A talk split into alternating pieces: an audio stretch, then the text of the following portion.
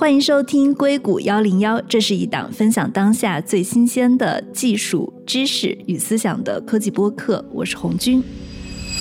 Hello，大家好，这期节目我们来聊一聊美国高等教育的第一大案。这个案子的原告呢叫做学生公平录取组织，被告是哈佛和北卡。那原告称，哈佛和北卡在学生录取的过程中存在歧视亚裔。For so long, Asian Americans have strived for acceptance and treating them differently because of their race and ethnicity is it's unfair. 这案子打了九年，在美国的关注度也一直很高。现在结果出来了，六月二十九日，美国最高法判哈佛与北卡罗来纳大学败诉。Today's decision has started a new chapter in the saga of the history of Asian Americans. And today's decision in the University of North Carolina and Harvard admissions policies is a demonstration of how far afield the court has gone. 这也是美国最高法保守派大法官约翰·罗伯茨当选以来第二个推翻的大案了。上一个是我们之前播客中也聊到过的堕胎权的判例。这些案子在美国也是引起了非常大的争议啊。但因为这个案子又跟亚裔是息息相关的，所以我也特别好奇，华人会如何看待这个判决结果。那说到教育，我们请到了在美国从事教育行业二十一年、科技教育创新机构 Seven Edu 的创始人刘军。Hello，刘军老师，你好。大家好。另外，我们也请到了一位学者，他曾在印第安纳大学与纽约州立大学主攻美国移民史与亚裔美国史。他是东北师范大学美国研究所的博士生张守月。Hello，守月你好。Hello，大家好。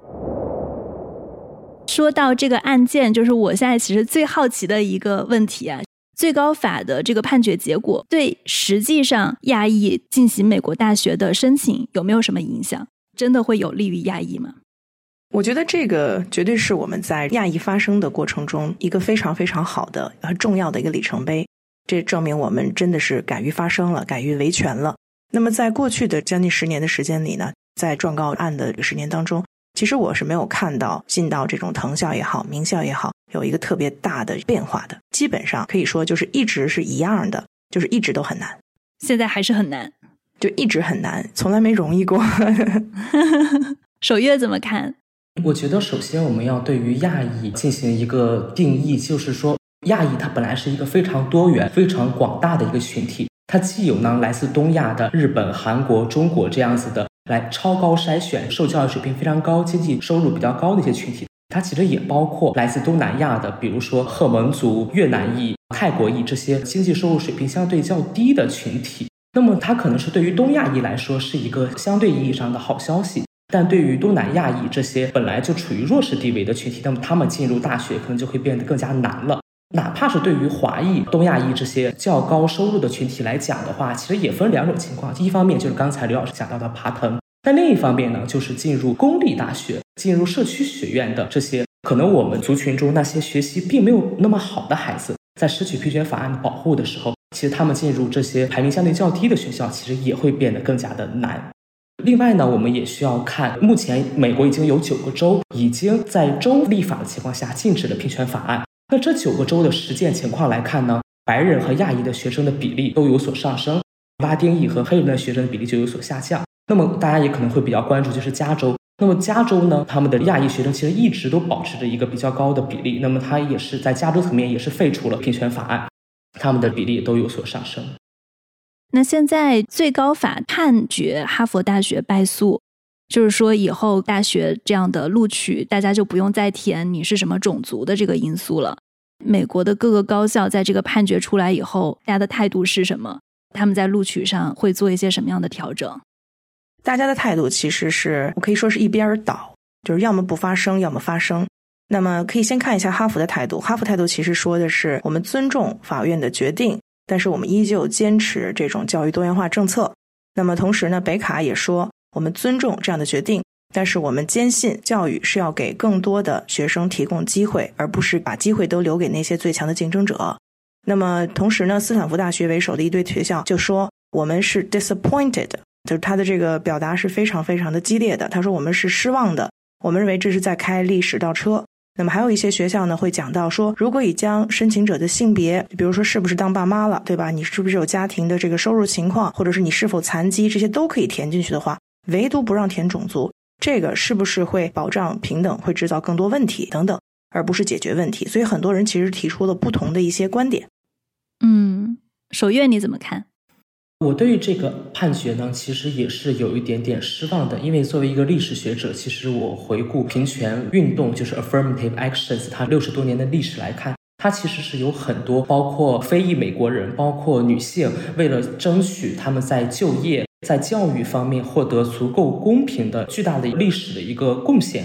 现在，尤其是在二零零三年，二零零三年的一个案子叫格鲁特苏布林格案，在这个案子的判决当中。最高法院是维持了平权在大学招生录取当中的平权运动。当时有个大法官叫奥康纳，他说：“我们能不能在二十五年之后实现平权法案，让它彻底成为历史？”那么可能到了今天，那么二零二三年这个还没有到二十五年之期，那平权法案在大学招生当中它就成为了一个历史。那么我们现在是否到了这个时间点，其实也是一个值得考虑的一个事情。嗯，对。某种程度上可以理解你的观点。今天我们三个人，不管是守月还是刘军老师，我们都是支持多元化的。我们需要整个校园的结构保持各种各样的族裔都有，我们能够在一个多样化、包容、平等的环境中去学习跟成长。但是，我们追求的这种多元化，是不是要以牺牲亚裔来去保护这种多元化？可能是整个案件中大家讨论的一个焦点。过去确实，我们也赞成，比如说给一些低收入家庭，让他们的录取分数线可能变相的变低一点点。但是，那为什么只是亚裔的录取比例降低跟减少了呢？你是确定的看到这些数据是亚裔录取比例减少吗？我这里有一个数据，因为我看到的就是，就光说哈佛来讲哈，它的亚裔的招生人数和比例其实是浮动的，我是没有看到特别明显的变化。然后在其他的藤校里边。我也看到这个比例一直是保持浮动的，也没有特别多的变化。尤其是比如说，我申了很多的 CS 专业、CS 专业方向，还有八号专业方向，因为这就是真是得学的往下学进去的哈。所以说，这些学校里边的学生，包括专业学生，亚裔还是非常多的。我的亚裔的录取比例是这样计算的：这个其实是整个案件在进行的过程中，学生公平录取联盟跟哈佛在这个案件进行过程中的一些材料。然后有一个材料数据比较旧，但是它能反映一些问题，是哈佛大学自己在二零一三年的一个内部研究，他们自己公布出来的，就是说仅仅以学业成绩的排名作为录取依据，那么本科生群体中亚裔应该是录取可以占到百分之四十三，但是当时亚裔的录取比例是百分之十九，这是一个巨大的差距。第二个是他们有评估各个不同族裔之间的课外活动的得分。那亚裔是二十八分，高于白人学生他们的二十五分，也高于黑人的十六分，跟西班牙学生的十七分。那还有一个数据是普林斯顿大学的两位教授，他们有一本著作叫做《不再分离也不平等》，这里面有一个数据其实是讲了分数上的一些区别。比如说在藤校录取的过程中，大家知道这个 SAT 的满分是一千六百分，那他们平均的录取会给黑人加三百一十分。拉丁裔加一百三十分，白人不变，而亚裔要减少一百四十分。所有的这些不都指向了你们所说的多元化是牺牲亚裔的录取机会来造成的吗？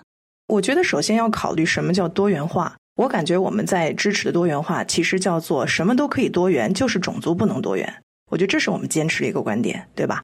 尤其这个多元不能把我们伤害到。那么其实呢，在最初这个事情出来之后呢，其实我们在招生的一些会议当中，我们其实也。虽然很敏感，但是我们也聊过这样的问题哈。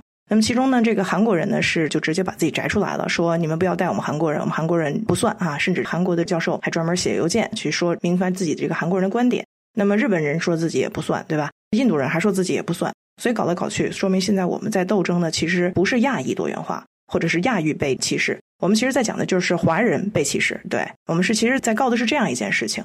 你刚才提到的这个打分这些事实。是的，没错。但如果你要了解大学申请的分数评估的话，你应该知道它是 holistic review，就是我不是光看成绩，然后考一下，我从上到下播。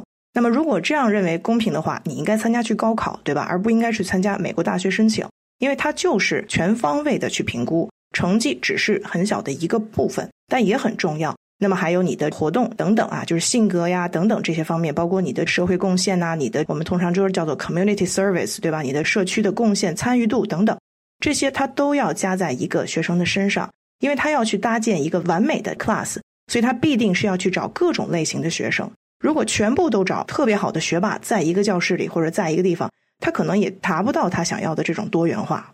所以你觉得亚裔有在这个过程中受伤害吗？或者说华裔？我觉得所有的族裔可能都会在这个过程中受伤害。我举个例子，对于白人来讲，如果你的成绩不高，你的活动再多，你成绩不高，你也进不去。所以之前那个 USC 案不就出现了？这白人为了进 USC，然后妈妈又找枪手考试 SAT，最后发现被作弊，这个案件最后还把这人逮进去了，放到监狱里了。这就是他们成绩不好，他们也进不去。那么对于他们来讲的话，这个成绩对他们来说是歧视的，对吧？你所有的这些 GPA 分数、SAT 分数，你这个 average 的分数。对于他们来讲，你是在 hurt 他们的利益。那如果说你再去看一下这个 activity，那 activity 的话，如果说这个学生成绩特别特别好，但是 activity 不够强，那么对于整个的 holistic review 的话，其实你伤害的是这些 activity 不够强的学生，因为他们没有那么多，所以他们在这里边无法 benefit。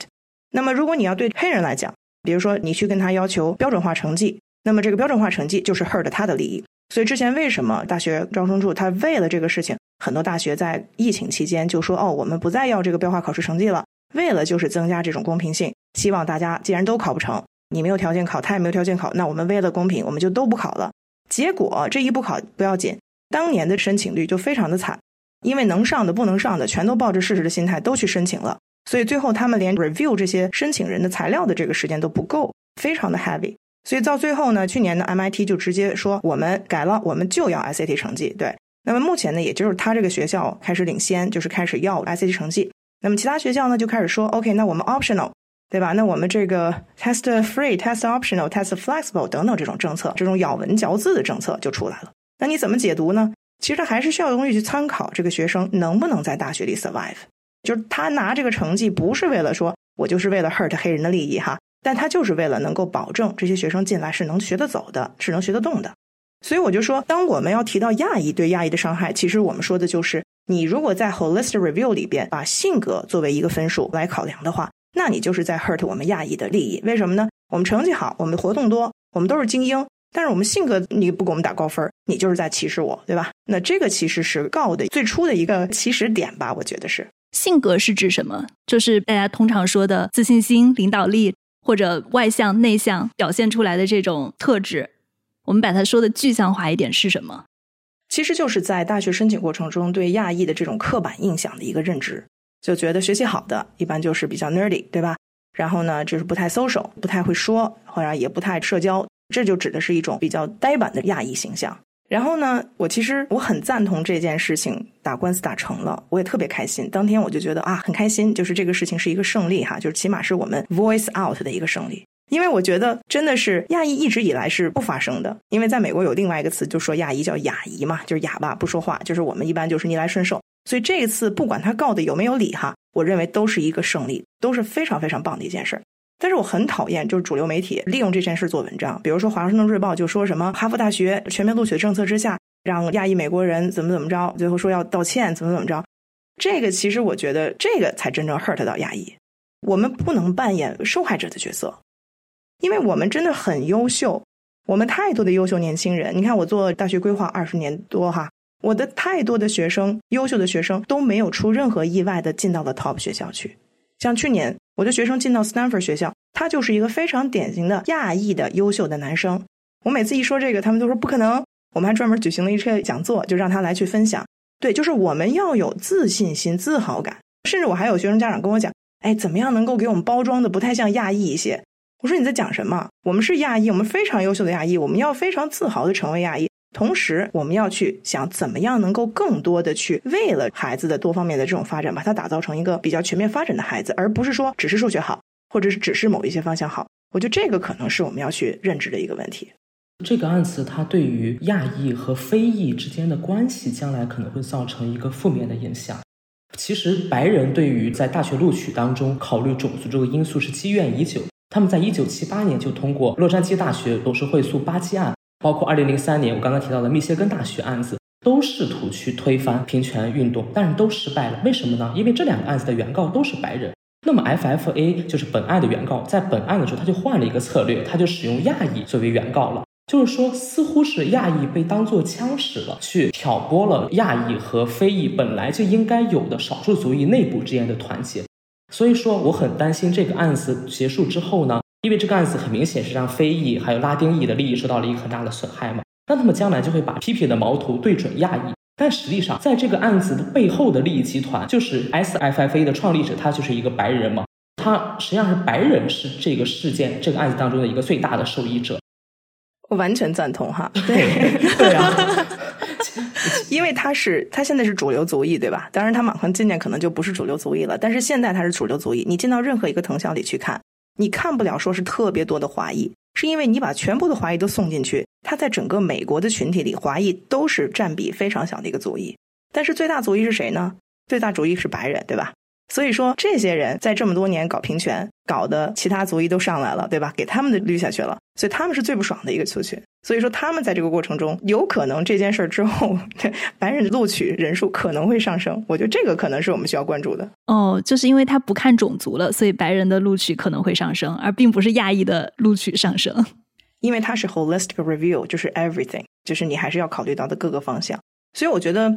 我觉得现在这个亚裔进入盟校的比例啊，也在慢慢的上升，因为亚洲的家长已经更多的看到孩子不光是要学习好，还要各方各面好，就是我们要把我们的思路打开，就让这个孩子的培养呢更加的全面、国际化，而不是 focus 在某一个方向上，就认为哎数学必须得好。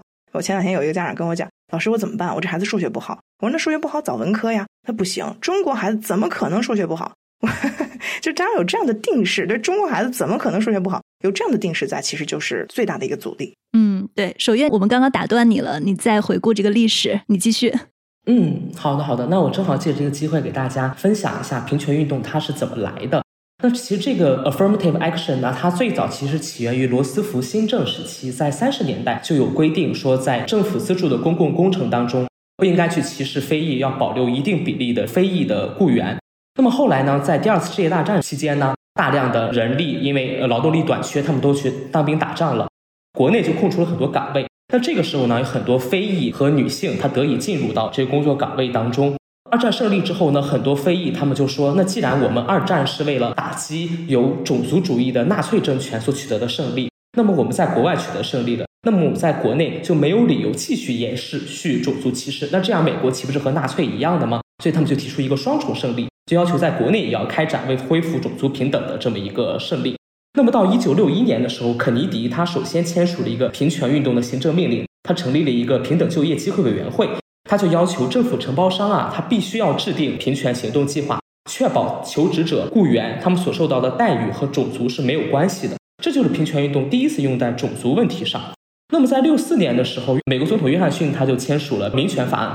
民权法案当中第六条就说，禁止联邦财政援助的接收者基于种族、肤色或民族而采取歧视性做法。那么第七条呢，就规定雇主、职业介绍所和工会要结束基于种族和性别的歧视性惯例，还授权法院执行该法案。同时呢，它有关于补偿的条款当中强调，法官可以裁定这种平权运动可能是适当的，其中有恢复就业、补发工资或者其他的平等的救济。那么大学呢，就必须要采取相应的补偿措施，也就是我们的招生慢慢要考虑种族的因素。然后再就是我刚才提到了七八年和零三年平权运动受到在两次在最高法院受到了这么一个挑战。因此呢，可以说对于平权运动的反弹呢，在八十年代就已经开始了。就是里根政府他上台之后呢，就开始批评平权运动，就开始慢慢放松接受政府合同的企业的对于他们雇佣一定比例黑人员工的这么一个要求。那总而言之呢，我们回顾平权运动的历史，我们会发现，其实它不单单涉及教育这个领域，还涉及到就业，包括享受公共福利等等等等的因素。那它也并不单单和亚裔有关，它还和妇女有关，还和移民有关。可以说，平权运动的受益者并不仅仅是亚裔的大学学生。一旦平权运动在今年开始受到最高法院的挑战。那么我们担心的就是未来女性有没有可能，因为我们刚才也讲到了民权法案、平等就业，其中都规定了相应的女性的配额，就没有可能也会受到影响。然后我们移民，我们很多反歧视条款当中规定不能根据原籍国受到歧视，有没有可能也会受到冲击？所以说，我们需要把本案的目光放得长远来看，它的负面影响可能并不仅仅在教育领域，还在性别、就业等等更广的领域。说的太好了，我非常赞同张教授的说法哈。那么其实呢，我也在这个过程中看到有很多的学生受益，因为我带不光是亚裔的学生，也有非亚裔的学生，所以说我其实站在是一个较为中立的一个位置。那么亚裔学生里面也有因为在之前的这个平权法案中受益的一些人，比如说这种低收入家庭啊，住在偏远地方的学生啊，在没有资源的情况下，依旧能够优秀的完成学业，然后发展自我的学生啊，比如说这种第一代大学生啊等等这些，这个都其实是给这些孩子更多的一些机会。那么同时呢，像我带的有西裔的学生，那么这些孩子呢本身也很优秀，但是如果你要说 apple to apple 去比的话，这个孩子可能就没有参加那么多的学校的俱乐部，也没有参加那么多的比赛。但这个孩子他所有的课外时间都在自己打工挣钱，因为他有一个残疾的妹妹，他有一个不能工作的母亲。那么这种情况之下，他依旧能够完成高中学业，而且拿到 straight A，他还能够 SAT 考试考到一千四百五。那么这个一千四百五的含量是他打工的间隙拿到的这个成绩啊！我记得很感触的一次就是我去买那个 Subway 三明治，我进去之后我就看到这个孩子，因为有的时候就是我路过的时候会给他照一些题哈。那么这个孩子就是在打工间隙没有客人的时候再去备考。那么这种情况下的一千四百五分是比这种全新的报班，然后有一对一老师坐在那里，最后能拿了一个一千五百五分，可能更有含金量。就是它体现的是这个孩子的这个学习力。所以说，我觉得当我们去比对这个学生到底这个孩子是不是没进，就是不公平啊，就是歧视啊，其实我们要看他是怎么拿到的这样的一个结果。他到底是属于精英教育的产物，是因为他丰富的物质资源、教育资源得到的这样的一种优秀的打造，还是说他在这种什么都没有的情况之下，有非常强的自驱力，把自己打造成或者发展成了这样的样子？我觉得这个可能是大学更看重的部分。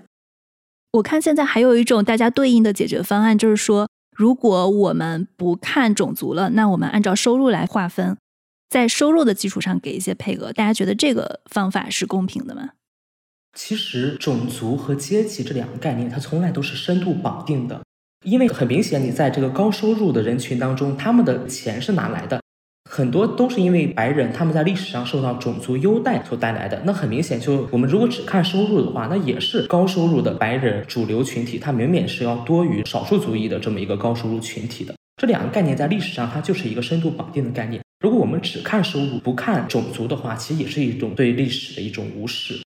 包括我们对于看平权运动的 affirmative action 的支持者和反对者之间的观点，其实也是各有道理的。那么支持者呢？他说，affirmative action 它只是一个促进教育公平的工具，我们并不指望它彻底解决美国社会存在的系统性歧视。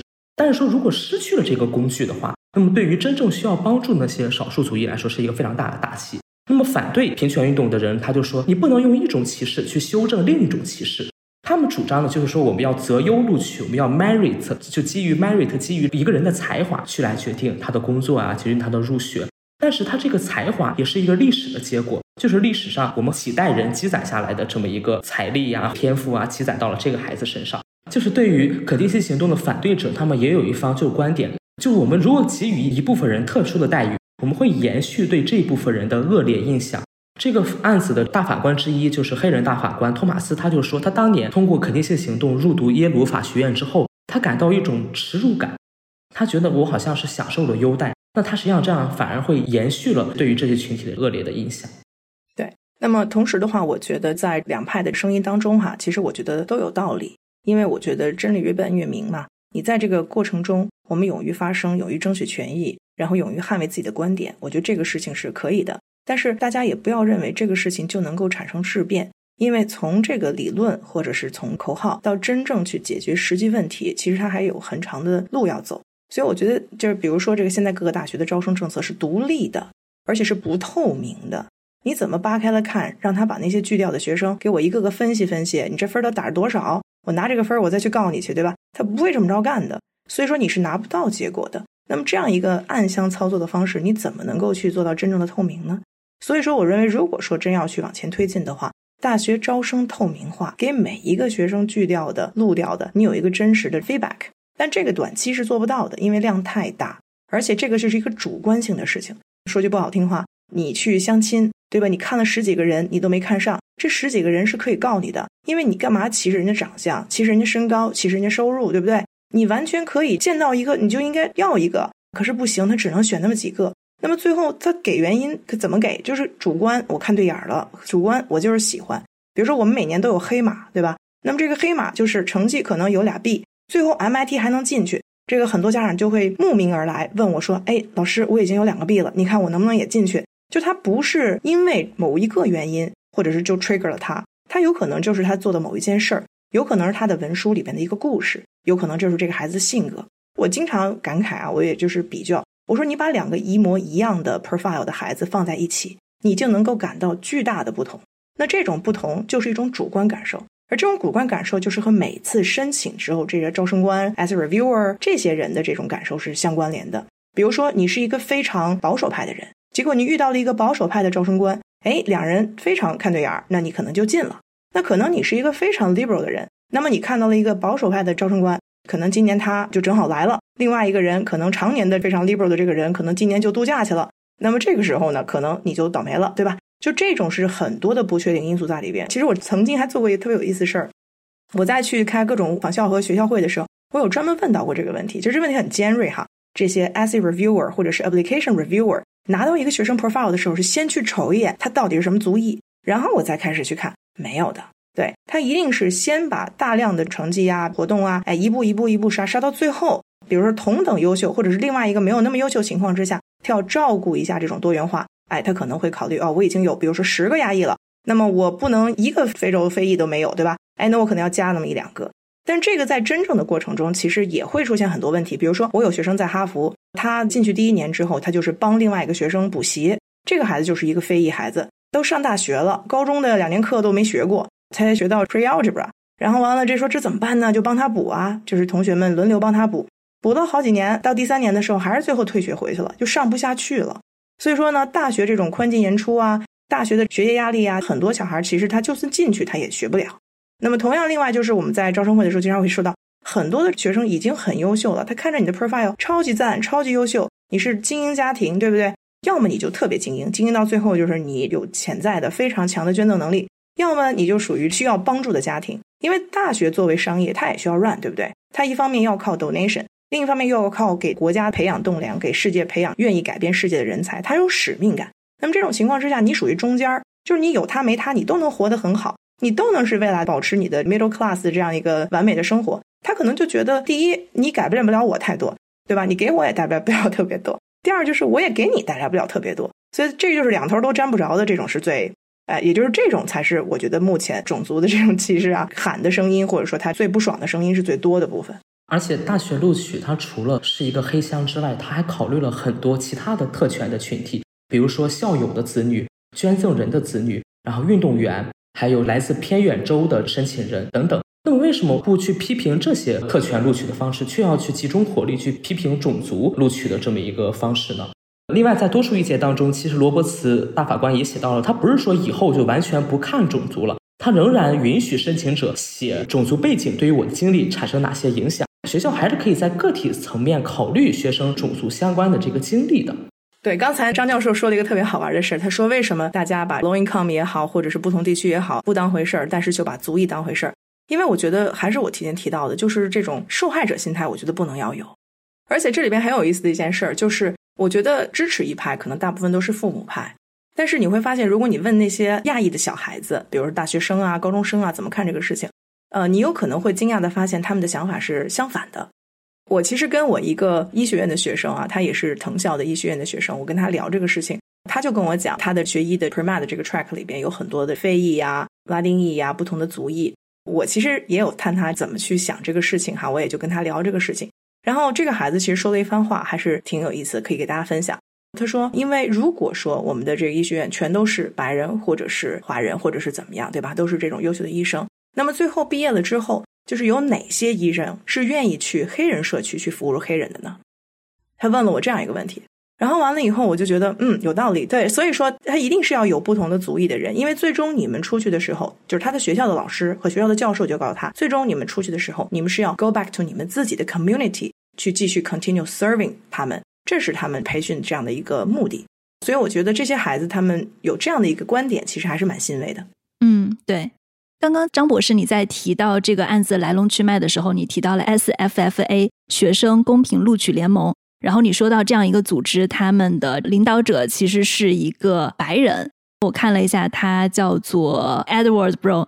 对你可不可以跟大家聊一下这个人是谁？为什么他要去做这样一件事情？他的动机是什么？布鲁姆呢？他其实出生在一个犹太人家庭当中，他其实是一个法律工作者，或者是说律师。他从二十一世纪初就开始为很多的大学录取当中的所谓的不公平的案子进行辩护。那他在二零一四年就成立了 SFFA，据他们的官网介绍呢，现在已经有两万多名会员了。到了二二年的时候呢，其实已经有超过三百五十个亚裔组织和 SFFA 联合起来向最高法院递交诉状。包括也有一个亚裔的组织叫亚裔美国教育联盟，也是和 SFFA 站在一起的。所以说，这个组织其实它一直是等待的一个合适的时机。他们在一四年其实已经打过一个案子，就起诉了德州奥斯汀大学，也是失败了。他们到了今年，他们就发现最高法院的人员构成发生了变化，九位大法官当中有三位是特朗普所提名的，也就是说，保守派相当于自由派大法官的比例呢，就变成了六比三。因此，他就觉得是一个合适的时机。将此案告到了最高法院，所以说这个案子它之所以今年会有这么一个结果，其实和最高法院的人员构成是有一个很密切的关系的，也跟这个 SFFA 多年的推动是分不开的。对你说的，其实我们在上一期反堕胎权的案件中也说了，自从保守派的大法官 Robert 当选以来，六名保守派的大法官加上三名自由派的大法官，而且美国的法官他又是终身制的嘛。那我们可以想象，接下来可能在美国很多的公共议题跟案件的审理中，可能都会滑向倾向于保守派的那一方。其实，美国联邦最高法院的首席大法官，他的话语权和其他八位大法官是一样的。Roberts 他一个人他号令不了其他八个大法官，甚至他本人还是六个保守派大法官当中相对比较中间的一位，相对比较中立的。其实最保守的是那位黑人大法官托马斯。OK。对，然后我看今年在五月份的时候，就哈佛是不是歧视亚裔的这个案件啊？他们其实也在最高法有一场辩论，大概是五月份的时候。你当时有看那场辩论吗？目前我能找到的到呢，就是这个案子它那个口头辩论的记录。这个口头辩论的记录呢，是在去年十月三十一号在最高法院进行辩论的，它总共持续了将近两个小时。原告和被告他的立场是这样子的：原告呢，SFFA 认为呢。哈佛的政策，它其实违反了民权法案的六百零一款，也就是我先念的那个民权法案第六条，就是任何人不能因为种族而失去平等保护。他们就认为呢，哈佛的政策没有给予他平等保护。但是呢，被告可以说哈佛，他们就声称呢，他们只是把种族作为录取众多考量因素中的一个，也就是刘军老师刚才所提到，它实际上是一个整体考量的因素所在。那么在辩论当中，法官们就问哈佛和北卡大学。那么你们什么时候能把平权、种族这个因素从你们招生当中去掉呢？你们有没有这个去掉的一个时间表？啊，这两个大学也说不好意思，我们没有这个时间表，我们也不知道什么时候能废除。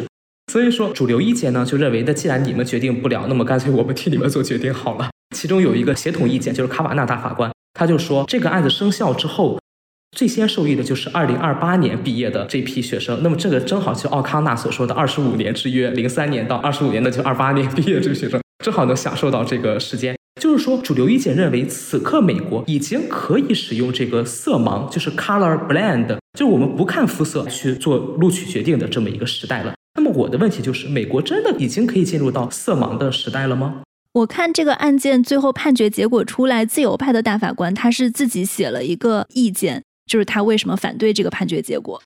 这个异议意见呢，是由两个大法官写的，一个是索托马约尔，他本人是一个拉丁裔。那么他毕业于普林斯顿和耶鲁，他就在自称啊，说我就是一个完美的平权运动的婴儿，他自己就是平权运动的一个受益者。他就在这个异议界当中说，多数法官的裁决使数十年的先例和重大的进展倒退了，并且在一个长期隔离的社会中巩固了作为宪法原则的色盲的肤浅的规则。嗯，原告是怎么辩论的？或者说保守派他们是怎么说的？就我们讲了一方的观点嘛，另一方的观点。保守派呢说，就是你这个民权法案，它是一个国会的立法，那么国会立法它肯定是要低于联邦宪法的。那么联邦宪法第十四条修正案当中就规定了，在美国出生的公民都要享有平等的保护。他们就试图通过宪法修正案来压倒民权法案，来进行论证。但是实际上，我们在现实生活当中来看，平权行动它经过这么六十多年的历史，它已经成为了美国社会当中根深蒂固的一个惯例，或者说一个传统。那很多企业呢，都以自己多样性为自豪，作为自己一个宣传的一个噱头。不是说最高法院的一个案子就能够把它给彻底推翻或彻底废除的。包括在很多企业，尤其是民营企业当中，他们是采取的是自愿原则，就是我自愿的考虑种族因素在我的这个雇员比例当中，因为是和美国政府有合同的，他们是必须是强制的嘛，根据民权法案的规定。但是在企业当中，他们是采取这么一个自愿的一个原则。简而言之呢，我不认为这个判例能够对美国社会，尤其是在就业或者在教育当中产生一个特别颠覆性的影响，因为这个在招生就业当中考虑种族因素已经成为了一个惯例，或者说一个传统了。它不是说因为一个判决所而轻易左右的。平权行动它其实经过了这么多年，它毫无疑问在大学录取率上有了一个很大的积极的影响。就我有一个数据，就是从七零年到二零零零年呢。年龄在二十五岁以上、持有大学文凭的拉美裔的百分比呢，增加了一倍多。而除了传统黑人大学之外呢，从六零年到九五年，大学群体中的黑人入学率从不足百分之二上升到了百分之九。而到了零零年呢，黑人光说黑人比例已经上升到了百分之十七，包括医学院和法学院也是一样的。这个平权行动它有很积极的历史贡献。我们考虑的就是说，我们什么时候能够让它和平的退出历史舞台？它可能还是一个时间点的，双方持有这么一个争议。我看这次的辩论，他们其实还有一个焦距的点，就是刚刚我们提到的反向歧视的问题。本来平权法案是为了让各个种族都能进去，但是它就对亚裔来说，事实上是提高了录取标准，最后就构成了一种反向歧视。我想知道他们在这个问题上是怎么辩论的，有吗？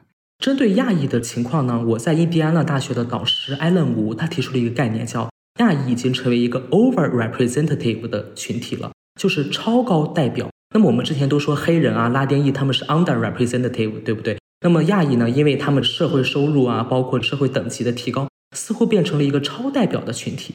可以说，从六十年代到八十年代的时候，亚裔是平权运动的受益者。就是大学招生的时候，他们是喜欢招亚裔的，把亚裔视为一个弱势的少数群体来去给予优待的。但是到了八十年代，亚裔和大学的这个蜜月期就戛然而止了。大学就发现呢，这亚裔的学生好像成绩很高。但他们的都是出生在中产家庭，甚至是高收入家庭，因此呢，在大学眼中，亚裔已经不是 under representative 的 minority 了，而是 over representative 的群体了。因此呢，亚裔就变成和白人一样，在录取当中应该被谨慎考虑，应该被更严格考虑的一个群体了。就名校认为呢，亚裔在八十年代之后已经不太需要评选法案的优待了。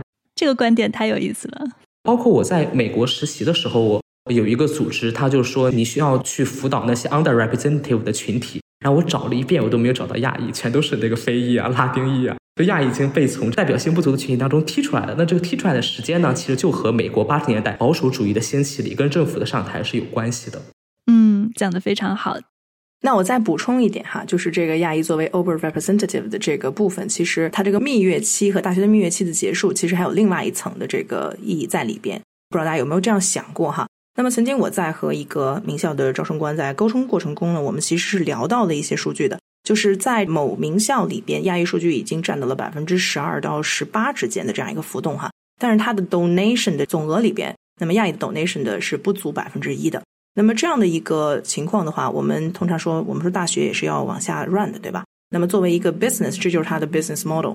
那么这个 business 它每录取某一个种类的人或者某一个种族的人。那么它最后呢，都会有更少的 donation 的 pool 就会变小。那么这种情况之下，就不是一个合算的买卖，对吧？所以我觉得，除了我们要去发声、去维权、状告、去送诉之外，我觉得还有更多一点，就是要通过这种捐赠的形式，然后来增加我们的这种 image，我们的这种民族的这样的一个形象。那么其实我们亚裔捐赠是非常非常踊跃的。比如说上一次我们在捐赠平权法案，我们其实捐助是非常踊跃的。还有上一次是在捐助一个，应该是告 UC 哈，也是非常非常踊跃的。所以我想说的是，我们既然有这么强大的人群，我们有这么大的这个财力，为什么我们不能把我们的族裔捐成美国的具有影响力的这种情况，对吧？那么当时其实我还想举一个例子，就是我们之前有一个学生，那么这个孩子呢也是亚裔，但他是印度裔哈，我们就讲到这种捐赠的问题哈。那么这个爸爸是非常愿意去捐赠的。那么后来我们就说这个捐赠的是怎么捐，怎么样？我们在这过程中啊。有一件事情，其实我是非常受到震撼的哈，就是他其实找了几十个他们周围的朋友也好，什么也好，做了一个组团的这个捐赠，就是他发起的。那么发起这个捐赠之后呢，就是还写了很长的一封信，就讲到怎么为教育这种公平性啊做努力啊等等。那么后面有一堆的这个签名啊，虽然我看不懂是什么签名，但是我很感动这封信。那么后来这个捐赠走了之后，当然这个孩子最后第二年也进了这个 top 学校哈。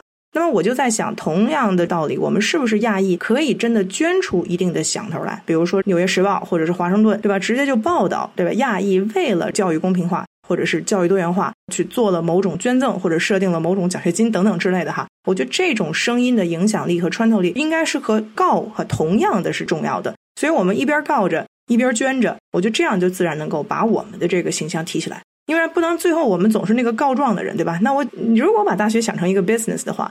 你作为一个 business，你是觉得你会更优待这个告你的人呢，还是更优待支持你的人？我觉得这个大家可以想想这样一个道理。嗯，对，我觉得这个也是非常受启发的。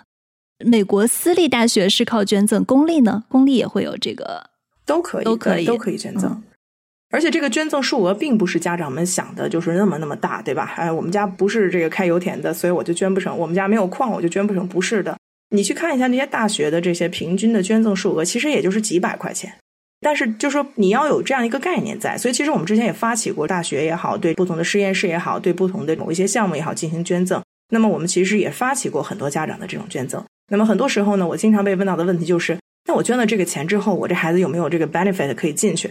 我一般回答都是没有，没有完了那就不捐了，考虑再三就不捐了。就是比较少量的家长，可能不到百分之二十愿意，哎，我们要去支持，我们要去捐赠。也许这个不能直接 relate 到我的大学申请结果，但是我也愿意去走。所以我经常会教育我的学生，我说你们进到这些名校的学生，将来一定要不断的去回馈母校，去进行这种捐赠。就这个文化可能不在我们的 culture 里边，但是这个却是整个北美地区的这样的一个 culture 文化，因为它整个在这个基督教育的情况之下，比如我们去 church 也好什么呀，都永远要去给这个钱嘛。那还有一些这种 Christian 的这种 church，它可能是要直接 cut 你百分之二十到三十的 salary，就是定期就要捐。就这是他的一个文化，或者是他的一种习惯，所以我觉得，如果我们能够去更多的用这些方面去推进我们亚裔的社会参与性也好，或者是对这个社会的贡献性也好，我觉得这个就能真的是从根本上改变我们的形象。因为现在提起来的话，就会觉得哦，没有 hurt 到你们利益的时候，你们不说话，对吧？因为你们是优秀的、沉默的一群。结果一旦 hurt 到你的利益了，你就出来告了，对吧？所以真正的这个东西 hurt 到谁的利益，我觉得就是每一个族裔其实他自己的一个想法和说法。特别有意思是，我有一个学生家长，他的爸爸是白人，妈妈是亚洲人。我们其实，在讨论这个问题的时候，真的是吵得水火不容，真的很有意思。对，爸爸跟妈妈吵的是什么呢？就是观点，就是爸爸认为这个是永远就没有歧视过，他认为亚裔不是被歧视的，他认为白人是被歧视的。他说，就是说，你知道有多少白人因为这个平权运动就根本没有进到这些学校，他自己也是这样的一个受害者哈。他说，但凡他不是这么白哈。所以说他就怎么怎么样，所以他后来立志要娶一个亚洲的这个太太哈，就是开玩笑在讲这些故事。但是呢，太太就说不对啊，你们天生就怎么怎么着怎么样，就讲了很多。所以我觉得就是说，这个是看我们要站在谁的角度上去讲这件事情。但是我希望我们的最后这个讨论不会激发起大家的这种愤怒或者是意见，我更多希望是让大家能够去思考，因为不管这个理论或者法律再怎么样的成功。它真正落到我们每一个人的身上，尤其是落到这种大学申请的具体的角度来讲，其实没有特别大的变化。就是今天会有学生跟我家长说：“哎，老师，我们是不是可以改一下 college list？本来我们申请的是前五十的学校，但是这个评选法案一赢，我们是不是可以冲前十了？”就这种问题，我就觉得大家就可以笑一笑，说冷静，其实没有任何变化。对。呃，我其实也是想讲一个笑话，就曾经有记者询问奥巴马说：“你的两个女儿有没有受益于平权行动？”然后他就说：“我的两个女儿，她们本身就是有很多 advantages，她们本身自己就有很多的优势。奥巴马所担心的是那些贫穷的白人群体，那么他们本身就受不到平权运动的照顾，那么他们的所面临的学习上的生活上的困难，其实反而比这些高收入的黑人家庭还要大。那么他们该是怎么办的呢？”就是说，不论是逆向歧视啊，还是这样的挑动贫穷白人和少数族裔之间仇恨的这些宣传，他们其实也是把贫穷白人当成了一个靶子，就当成了一个使用的工具。就是说，你们之所以没有发展好，是因为被逆向歧视了，是因为平权运动照顾那少数族裔了。那这也是精英白人的一种话术吧？对，所以改来改去，精英阶层未曾受到任何影响。Period。啊，这个是今天的经典总结。我纠正一下，我刚刚在开始说的一直是把哈佛大学拎出来，其实这次起诉还有一个大学就是北卡罗来纳大学，对，是两个大学一起起诉的。为什么这两个大学呢？一个是最好的私立，最好的公立，他想各选一个代表。第二点是，今天我们谈了很多亚裔、华裔的问题，其实我们说的都是指应该是美国学生，对吧？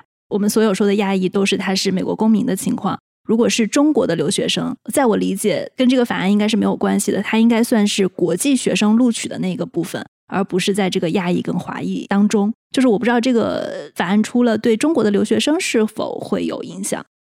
多元化包括种族多元化，这个一直也在留学生的比例里，只是留学生占于总招生量的一个比较小的比例，比如说百分之十、百分之二十。在这里边，他们全球招生，那么有多少华人，有多少其他的不同国家的人？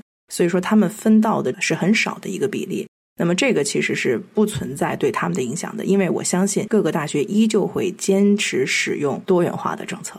嗯，我就觉得，如果不想要多元化的话，就可以去，比如说上清华呀、上新德里呀、孟买大学啊、新德里大学啊，这边都可以。就是不要多元化，就再去一个集中的地方去上。如果你要想去这种多元化的国家的话，其实这个多元化不可避免。对，但是我也知道这期节目你可能最后会出来 很多的声音，大家可能会拿着一个点就开始拼命的攻击，因为我现在这个学生家长里边已经有非常非常强的这种两派的这种声音了。对对对，就最后我们都要做一个免责声明，以上只是学术的一个争论。其实，你不论对任何一个社会议题的争论，大家都是那种，他只要不伤害到我孩子的利益，不伤害我的切身利益，我就尽可能的自由；然后伤害到我的切身利益，大家都变得保守了起来。这个也是无可厚非的。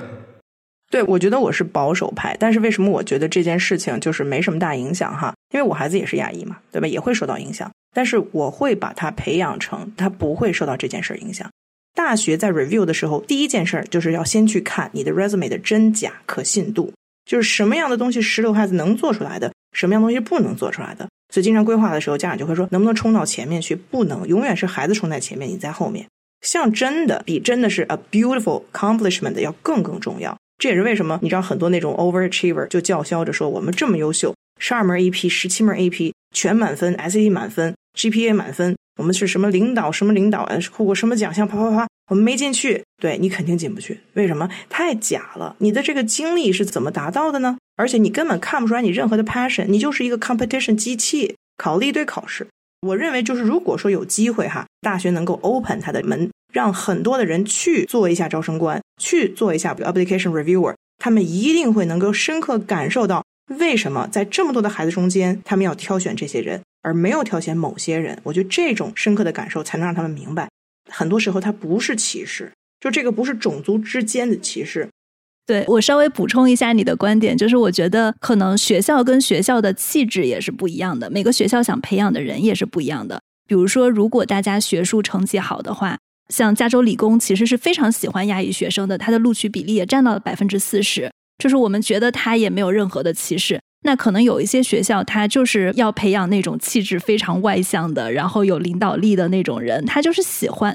比如说，他以后培养的人是要走上法律途径的这种职业或者政治职业，那他喜欢的这种群体，可能就是跟那种性格是有关系的。所以，大家在选择学校的时候，也是要选择跟自己的气质比较合适的学校。学校同时也在选择他们需要的这个气质的候选人。就像刘晶老师你刚刚提到的，为什么我们不能只看分数跟课外活动？可能性格特质都是会作为参考的一个指标。然后他在参考的时候遵循的可能是他学校的价值观，而不是我们说的歧视。对，比如说像去年我们有个学生就没有进到沃顿，做了非常多的 business competition，就没有进到沃顿。那我觉得沃顿这个也有问题，因为你就歧视不会说话的孩子，你歧视性格内向的孩子，这个其实也是一种歧视，对吧？怎么说呢？就是说，真正落实到我们每一个家长对于孩子的这个教育来讲，我们就是把心态放平，不要做同质化去卷的这种教育规划，不要去比，就 focus 在自己孩子的顺其自然的这种多元化发展上，注重 character 的 building，就是性格品质，然后以及他的对这个社会和社区的回馈，不要培养精致的成功利己者。我觉得这个真的是很重要，很重要。不要给孩子定一条道，将来就要成 CS engineer，或者将来就要成 biology。完了打击一片是硅谷，对，但是不要就是固定这样的一个模式，你也有可能培养成是跟音乐相关的、跟艺术相关的、跟什么什么相关，对吧？所以我觉得，与其最终我们希望在申请中显得怎么样，不如我们就真的把它做到怎么样。对你刚刚在说的时候，我想起了罗素的一句话：“参差多态乃幸福本源。”然后还有一个，刚刚大家其实一直在提到学生公平录取组织的创始人说他是一个犹太人，其实让我想到了一段历史啊。就是美国历史上其实有一段时间是不想让犹太学生的比例变得过高，所以呢，他们就要求，比如说在申请中附上照片，各种去筛查犹太人的身份。我们还是要去正视某些问题的存在。对，其实是在八十年代美国共和党人的一些宣传当中，他就是说平权行动等于配额制。那么如果按照配额制来讲的话，犹太人他们占美国人口比例的配额是最小的。那如果是真的是按照平权行动推行下去的话，那似乎好像说一个大学就录取的犹太学生，那就只能是个位数了。按按照人口比例来录取了的话，所以说一些犹太群体呢，就受到这个宣传的影响，开始非常的反对平权行动。哦，原来是这个背景，对，解释一下非常清晰。对，如果我觉得按照历史原因的话，我们应该给印第安人有最大的配额。说得好。所以，其实我是真的非常主张，我们在美国的亚裔的孩子，包括说是去美国留学的国际留学生。他们都能够去了解亚裔美国人的历史，了解他们六七十年代亚裔美国人他们是怎么为争取自己的权利而发起的亚裔美国人权利运动的。所以说，就能够更加的以一个包容的心态去理解今天美国的这些左派的一些运动。守月老师有什么书推荐吗？我在这次准备的过程当中，我参考的是一本翻译过来的，叫《美国平权运动史》，是一个美国的教授叫特里安德森写的。然后关于亚裔美国人的历史呢，也可以参考艾瑞卡里写的《The Making of Asian American》，就是亚裔美国人的创生啊。这两本书都翻译过来了。那回头我们把这两本书放在我们节目的 show notes 中，感兴趣的朋友可以去找一找看一看。那我也想再重申一下，就是我刚才提到的，我没有感受到这种区别。我觉得就是我们还是要把大学在亚裔歧视的过程中和这个社会这是分开的，因为刚才张教授有提到的这种亚裔在美国受到歧视的这种历史啊。然后以致后来的不断的这种抗争，然后有今天的这样的一个权利啊，我觉得这个是整个社会的一个发展的过程，这个确实是都是存在的。但是我刚才提到的这个，其实是在美国大学的招生的近几年的这个过程中，就是近十年的过程中，对，因为你们再往前走的话，我们要去倒历史的话，那么最早那美国大学还不是有黑人进来的，对吧？那我们其实没有往那么远去讲，我们只是讲在这十年中，平权法案是不是真正有利于亚裔，是不是真正 hurt 到了亚裔。以及在这个平权法案真正最后赢了、胜诉了之后，后面到底会有怎样的影响？好的，这个补充很重要。那谢谢刘军老师，谢谢张博士。这就是我们今天的节目。如果大家喜欢我们的节目，欢迎在你所收听的音频渠道来订阅我们。如果大家对这期节目内容有什么样的想法，非常欢迎给我们写留言。我知道大家在这个问题上，大家可能都不是同一种观点，我们也非常欢迎多元化的观点。那也非常欢迎大家在评论区讨论你自己不一样的观点，但是呢，请求大家在评论的时候，我们就事论事，就观点谈观点，不做任何的人身攻击。好，那这就是我们今天的节目了。中国的听众可以通过小宇宙、苹果播客、喜马拉雅、蜻蜓 FM、荔枝 FM、QQ 音乐和网易云音乐来收听我们。美国的听众可以通过苹果播客、Spotify、Google Podcast、Amazon Music 来收听我们。那特斯拉和未来的车主可以通过你们的车载音频渠道直接收听到我们的节目。感谢大家的收听，谢谢。